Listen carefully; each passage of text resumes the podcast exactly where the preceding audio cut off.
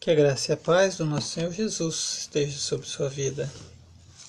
Leitura no livro de Isaías 38. Por esse tempo, o rei Ezequias ficou doente e quase morreu. O profeta Isaías, filho de Amós, foi visitá-lo e disse: O Senhor Deus diz assim: Põe as suas coisas em ordem, porque você não vai sarar. Apronte-se para morrer.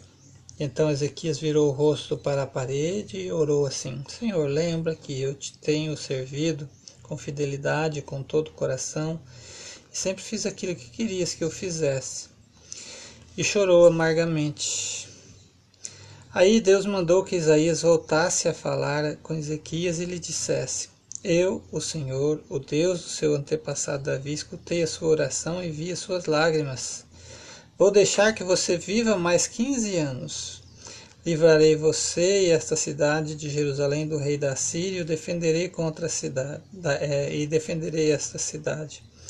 O Senhor Deus lhe dará um sinal para provar que vai cumprir a sua promessa.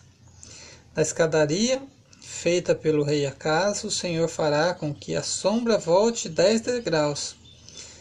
É, perdi de novo ali no raciocínio, deixa eu ver aqui. O Senhor Deus lhe dará um sinal para provar que vai cumprir a sua promessa, entende?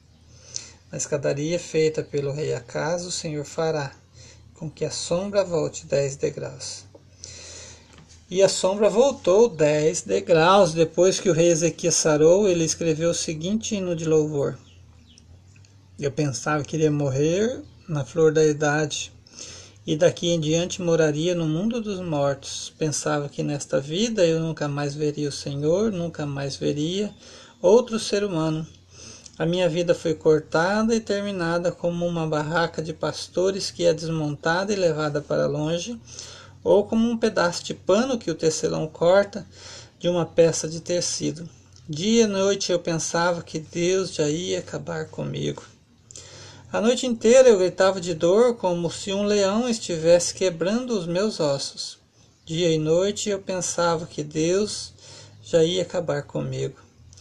Eu soltava fracos gemidos de dor como uma andorinha e gemia como uma pomba, e os meus olhos se cansaram de olhar para o céu. Ó Senhor, estou sofrendo, salva-me. Mas como é que posso reclamar se foi o próprio Deus que fez isso comigo? Estou tão aflito que já não consigo dormir. Ó Senhor, é por causa das coisas que tu fazes que todos nós vivemos, e eu também estou vivo por causa delas. Dá-me saúde a fim de que eu viva. Eu sei que foi para o meu próprio bem que sofri tanta aflição, mas tu me salvaste da morte, pois perdoaste todos os meus pecados. No mundo dos mortos ninguém te agradece, ninguém louva o teu nome, e os que estão ali não confiam na tua fidelidade. São os vivos que te louvam. Como eu te louvo agora, e os pais dizem aos filhos que todos podem confiar em ti. Tu mesmo salvaste, ó Senhor.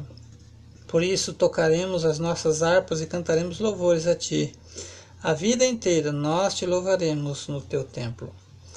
Pois Isaías tinha dito: Ponha uma pasta de figos em cima da úlcera do rei, e ele ficará bom.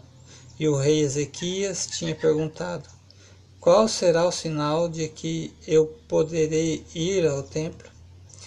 Mais uma vez, lembro os irmãos sobre atos proféticos, né? E não é, se trata aqui de simpatia. O que Deus quer ver aqui é a atitude de fé né, né do, do, do rei Ezequias. Deus abençoe sua vida em nome de Jesus.